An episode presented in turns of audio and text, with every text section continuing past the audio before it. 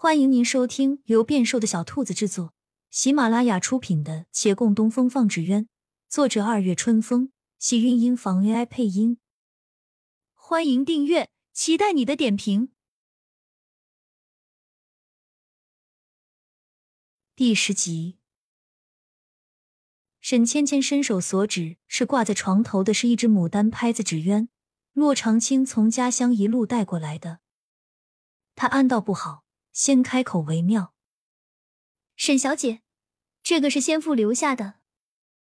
我闺名芊芊，妹妹直接称呼我名字就行。沈芊芊却不留心的打断了，也没听清他方才的话。这个纸鸢我一见着就十分喜欢，我要买这个，多少钱？不是钱的事儿。爹娘为了生意上的来往，逼我嫁杨家那个恶名远扬的病秧子。我没法选，可是这有我亲手交过去的祈福纸鸢，我总能选一个自己喜欢的吧？沈芊芊咬着唇道：“此事我就是不要他们为我做主。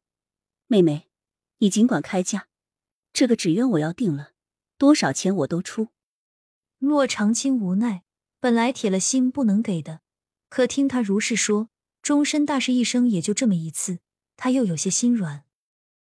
不过。等一下，他刚才说什么？杨家是做竹器生意的那个杨家吗？是啊，我要嫁的正是上回指使下人来砸你们店铺的杨家大少爷。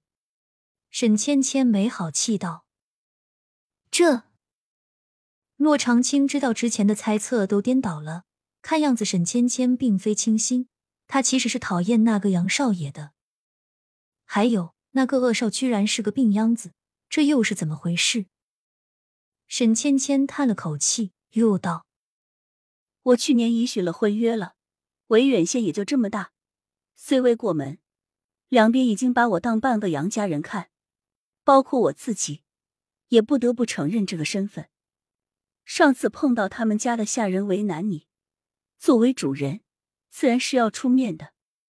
原来如此。”骆长青点头，看眼前人黯然神色，更添了心软。这世道就是如此，越是大家福门里面的女子，婚事就越由不得自己。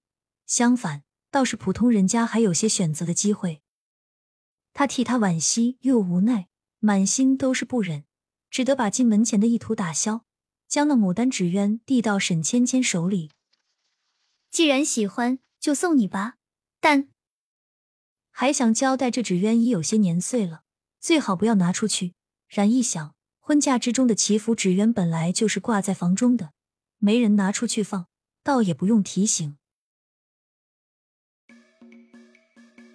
几日后，杨家娶妻，沈家嫁女，正是黄昏，杨往而迎来，花轿自六渡街由北向南而过，迎亲队伍挤满了长街，两旁百姓自动让出道路。听那锣鼓喧嚣，丝弦绕耳。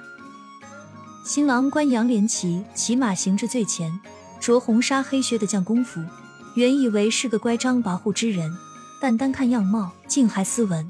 而且既说他身体有疾，细看过去，这张脸的确比一般人稍白了些。沈芊芊在轿子里看不见，不用想，定是没有好脸色的。可是这杨连奇似乎也不大高兴。在高头大马上正襟危坐，面色阴沉，仿佛不是娶妻，而是上刑场。好在周边欢笑嘈杂，都很热闹，他那神情没太大影响。这迎亲阵仗大，直至天色已黑，才全部走过了六渡街，拐至杨家大门内。百姓们陆续散去，有的提前受过宴请，登门道喜去了；其他的便各回各家。只那卢风明爱凑热闹。纵然没有帖子，也不妨碍他挤过去观望。他簇拥在杨家，眼看着新娘下了轿，青色的大绣帘上未着碧玺，只以团扇遮面，漫步走过毡席，至青炉前向高堂行礼。杨连奇父母已逝，高堂上是他的伯母李氏，这门婚事也是他帮着定下的。礼毕后就没什么看头了，做账与饮合卺。酒不让外人参合，反正也不留人吃饭。卢风明正欲打道回府，然而那边却突然出了点小差错，引得他又驻足回望。事情不大，只是杨家下人要把洪渊方做好的纸鸢交到新娘手中，本该由新娘递给新郎官，但新娘没接，而是从自家丫鬟手中拿过了牡丹纸鸢递了出去。一时间，两家人面上皆不好看。杨家伯母倔着脾气，非要给新嫁娘一个下马威，愣是不叫下人让步，势必把洪渊方的纸鸢交给他不可。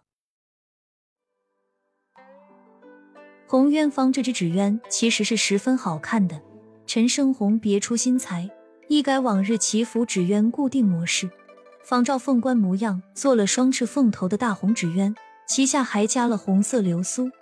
对于不轻易更改制作工序的陈派纸鸢来说，这只风冠流苏硬翅纸鸢绝对是他们破例了。可沈芊芊也不肯让步，她拿着洛长青送她的牡丹纸鸢，往杨莲琴面前举着。目不斜视，把旁边的下人视作无物。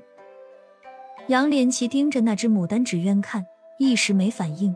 沈芊芊便一直举着，而旁边杨家下人收到指令，也将那凤冠纸鸢一直举着。三个人陷入了一场无声的僵局中，周围人尽管喜笑颜开，但也感觉到了那一股不是很喜庆的暗流涌动。杨连奇见牡丹纸鸢如其名，形为倾国牡丹。粉与红交织成花瓣，焦黄花心，还有透明露珠。牡丹入画对于丹青高手来说不算难事，但做成纸鸢，那每一片花瓣都是一个轮廓框架，其做工程序要比常见的双翅纸鸢难上许多。而当然，困难的东西一旦做出来了，就如眼前这般，让人讶异的惊艳。只是杨连奇眼中惊艳稍纵即逝，继而附上了一丝诧异。